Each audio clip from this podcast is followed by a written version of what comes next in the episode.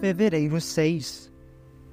Êxodo 23, verso 14 a 25, verso 40. A cada ano, celebrem três festas em minha honra. Primeiro, celebrem a festa dos pães sem fermento. Durante sete dias, o pão que vocês comerem será preparado sem fermento, conforme eu lhes ordenei. Celebrem essa festa anualmente, no tempo determinado, no mês de Abib, pois é o aniversário de sua partida do Egito. Ninguém deve se apresentar diante de mim de mãos vazias.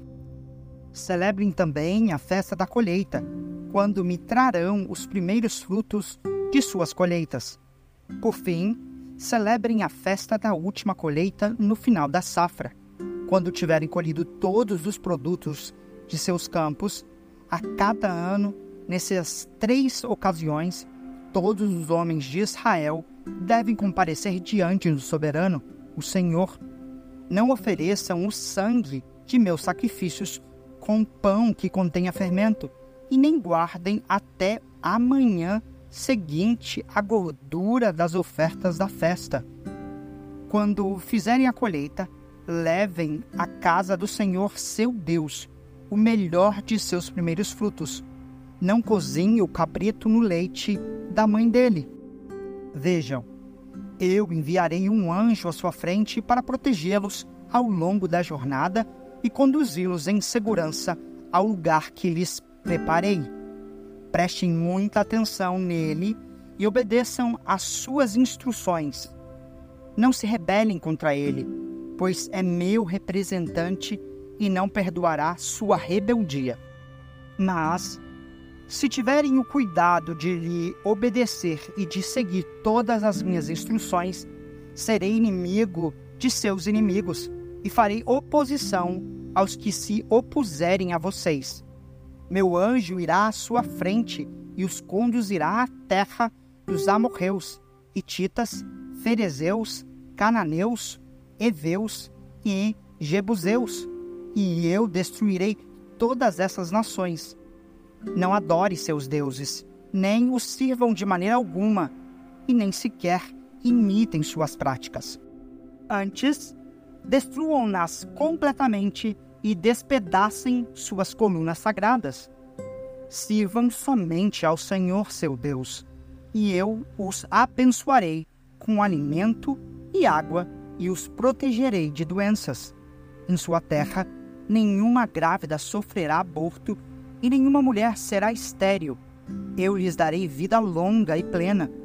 Enviarei pavor à sua frente e criarei pânico entre os povos cujas terras vocês invadirem. Farei todos os seus inimigos darem meia volta e fugirem. Sim, enviarei terror adiante de vocês para expulsar os heveus, os cananeus e os hititas, mas não os expulsarei num só ano, pois a terra ficará deserta e os animais se multiplicariam e se tornariam uma ameaça para vocês. Eu os expulsarei aos poucos, até que sua população tenha aumentado o suficiente para tomar posse da terra. Estabelecerei os limites de seu território desde o Mar Vermelho até o mar Mediterrâneo e do deserto do leste até o rio Eufrates. Entregarei em suas mãos os povos que hoje vivem na terra e os expulsarei de diante de vocês. Não façam tratados com eles nem com seus deuses. Estes povos não devem habitar em sua terra, pois os fariam pecar contra mim se vocês servirem aos deuses deles, cairão na armadilha da idolatria. Então o Senhor disse a Moisés: Suba ao monte para encontrar-se comigo e tragarão Nadab, Abiú e setenta líderes de Israel. Todos devem adorar de longe. Somente Moisés está autorizado a se aproximar do Senhor. Os outros não devem chegar perto, e ninguém mais do povo tem a permissão de subir ao monte com ele. Moisés desceu e transmitiu ao povo todas as instruções e ordens do Senhor.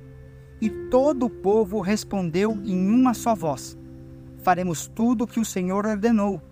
Moisés anotou com exatidão todas as instruções do Senhor. Logo cedo, na manhã seguinte, levantou-se e construiu um altar ao pé do monte. Também ergueu doze colunas, uma para cada tribo de Israel. Em seguida, enviou alguns rapazes israelitas para representarem ao Senhor holocaustos e touros sacrificados como ofertas de paz. Moisés colocou em vasilhas metade do sangue desses animais e aspergiu a outra metade sobre o altar. Depois, pegou o livro da aliança e o leu em voz alta para o povo. Mais uma vez, todos responderam: Obedeceremos ao Senhor, faremos tudo que ele ordenou. Moisés pegou o sangue das vasilhas, aspergiu-o sobre o povo e declarou: Este sangue confirma a aliança que o Senhor fez com vocês quando lhes deu estas instruções.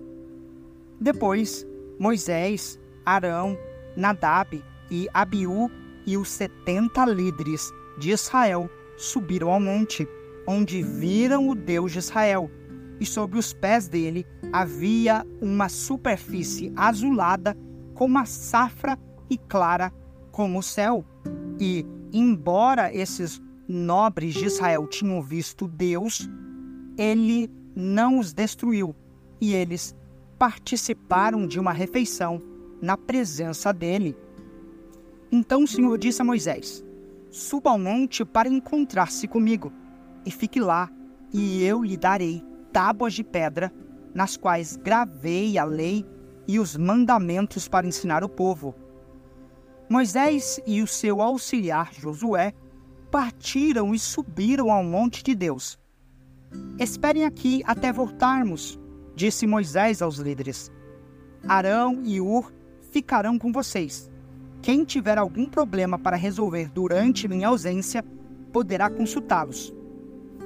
Então Moisés subiu ao monte e a nuvem cobriu o monte. A glória de Deus pousou sobre o monte Sinai e a nuvem o cobriu por seis dias. No sétimo dia, o Senhor chamou Moisés de dentro da nuvem. Para os israelitas que estavam ao pé do monte, a glória do Senhor no alto do Sinai parecia um fogo consumidor. Moisés desapareceu na nuvem ao subir ao monte e ali permaneceu quarenta dias e quarenta noites. O Senhor disse a Moisés: Diga ao povo de Israel que me traga suas ofertas. Aceite as contribuições de todos cujo coração os dispuser a doar. Aqui está uma lista das ofertas que você aceitará deles: ouro, prata e bronze, fios de tecido azul, roxo e vermelho, linho fino e pelos de cabra para confeccionar tecido, peles de carneiro tingidas de vermelho e couro fino madeiras de acácia, óleo de oliva para as lâmpadas, especiarias para o óleo da unção e para o incenso perfumado, pedras de ônix e outras pedras preciosas para serem fixadas no colete e no peitoral do sacerdote. Instrua os israelitas a construírem para mim um santuário, para que eu viva no meio deles. Deve fazer este tabernáculo e sua mobília, de acordo com o modelo que eu lhe mostrarei. Faça para mim uma arca de madeira de acácia, com 1,15 metro de comprimento, 67,5 centímetros de largura e 67,5 centímetros de altura. Revista-a com ouro puro por dentro e por fora, e coloque uma moldura de ouro ao seu redor mande fundir quatro argolas de ouro e prenda-as aos quatro pés da arca. duas argolas de cada lado. Faça varas de madeira de acácia e revista-as com ouro. Passe-as por dentro das argolas dos lados da arca para transportá-la. Essas varas ficarão dentro das argolas. Nunca as remova. Coloque dentro da arca as tábuas da aliança, que eu lhe darei. Faça a tampa da arca, que é o lugar de expiação, de ouro puro. Deve medir 1,15 metros de comprimento e 67,5 centímetros de largura. Em seguida, faça dois querubins de ouro batido e coloque um em cada extremidade da tampa. Modele um querubim em cada extremidade da tampa para formar uma só tampa de ouro com a tampa. Os querubins ficarão de frente um para o outro, com o rosto voltado para a tampa da arca. Estenderão as asas sobre a tampa para protegê-la. Coloque dentro da arca as tábuas da aliança que eu lhe darei. Põe a tampa sobre a arca. Ali, sobre a tampa, que é o lugar de expiação, entre os querubins de ouro que estão sobre a arca da aliança, virei ao seu encontro e falarei com você. Dali eu lhe darei meus mandamentos para o povo de Israel. Faça também uma mesa de madeira de acácia com 90 centímetros de comprimento, 40 centímetros de largura e 67,5 centímetros de altura. Revista-a com ouro puro e coloque uma moldura de ouro ao seu redor. Enfeite-a com uma borda de 8 centímetros de largura e com uma moldura de ouro ao redor da borda. Faça quatro argolas de ouro para a mesa e prende-as aos quatro cantos, junto aos quatro pés. Prenda as argolas junto à borda para sustentar as varas que serão usadas para transportar a mesa. Faça essas varas de madeira de acácia e revista-as com ouro. Com elas a mesa será carregada. Faça recipientes especiais de ouro puro para a mesa, tigelas, colheres, vasilhas e jarras, que serão usadas para as ofertas derramadas. Coloque sobre a mesa os pães da presença, de modo que fiquem diante de mim o tempo todo. Faça um candelabro de ouro puro batido. Todo o candelabro e seus enfeites formarão uma só peça. A base, a haste central, as lâmpadas, os botões e as flores. Da haste central sairão seis ramos, três de cada lado. Cada um dos seis ramos terá três lâmpadas em forma de flor de amendoeira, com botões e pétalas. A haste central do candelabro terá quatro lâmpadas em forma de flor de amendoeira, cada uma com botões e flores. Também haverá um botão de amendoeira debaixo de cada par dos seis ramos que saem da haste central. Os botões de amendoeira e os ramos formarão uma só peça com a haste central e serão feitos de ouro batido. Em seguida, faça sete lâmpadas para o candelabro e posicione-as de modo que reflitam a luz à frente.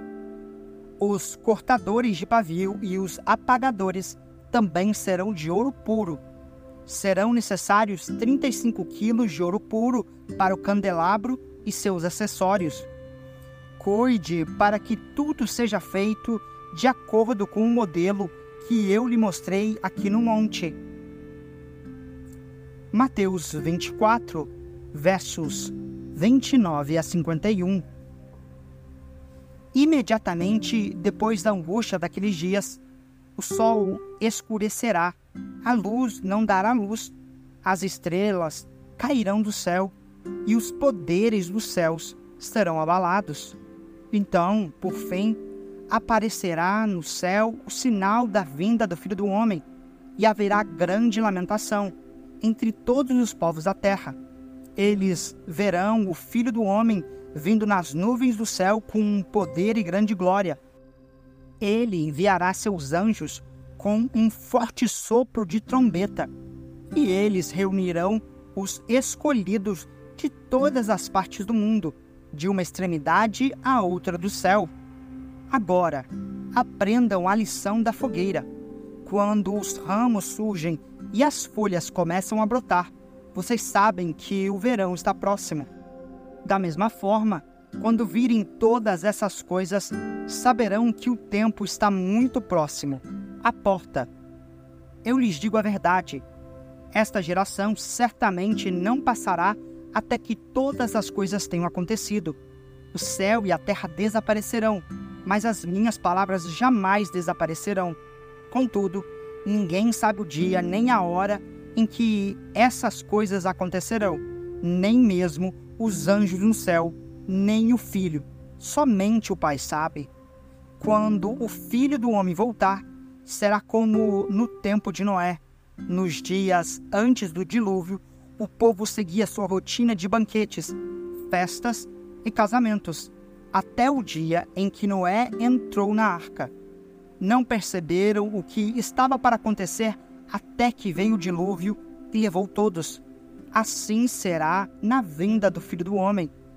Dois homens estarão trabalhando juntos no campo. Um será levado e o outro deixado. Duas mulheres estarão moendo cereal no moinho. Uma será levada e a outra deixada. Portanto, vigiem, pois não sabem em que ocasião o seu senhor virá. Entendam isto: se o dono da casa soubesse exatamente a que horas viria o ladrão, ficaria atento e não permitiria que a casa fosse arrombada.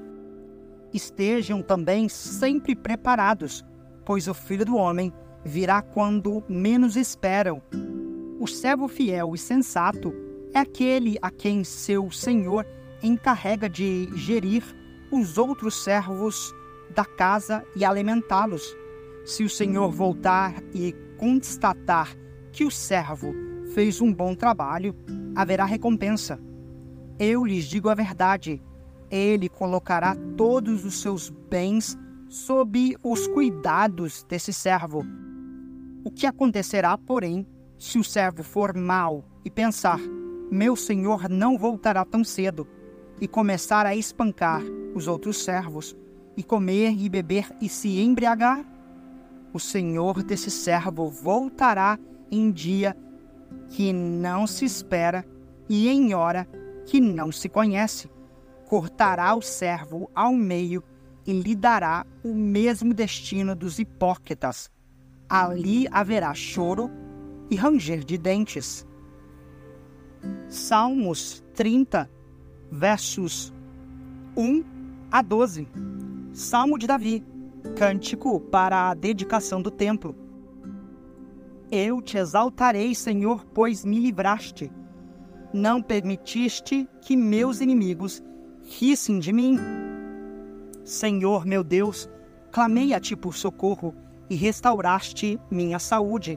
Senhor da sepultura, me tiraste e não me deixaste cair na cova da morte.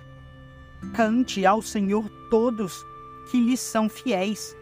Louvem seu santo nome, pois sua ira dura apenas um instante, mas seu favor a vida inteira. O choro pode durar toda a noite, mas a alegria vem com o amanhecer. Quando eu era próspero, dizia: Agora nada pode me derrubar. Ó Senhor, teu favor me mantinha firme como uma montanha. Então o Senhor me deu as costas e eu entrei em pânico. Clamei a ti, Senhor, supliquei ao Senhor por misericórdia. Que vantagem terá se eu morrer, se eu descer a cova? Acaso o pó te louvará? Falará de tua fidelidade? Ouve-me, Senhor, e tem misericórdia de mim. Ajuda-me, Senhor. Transformaste meu pranto em dança. Tiraste minhas roupas de luto e me vestistes de alegria, para que eu cante louvores a ti e não me cale. Senhor meu Deus, te darei graças para sempre. Provérbios 7, versos 24 a 27. Portanto, meu filho, ouça-me, preste atenção às minhas palavras. Não deixe que seu coração se desvie para ela. Não se perca em seus caminhos tortuosos, pois ela causou a ruína de muitos. Não são poucas as suas vítimas. Sua casa é o caminho para a sepultura, seu quarto é a câmara da morte.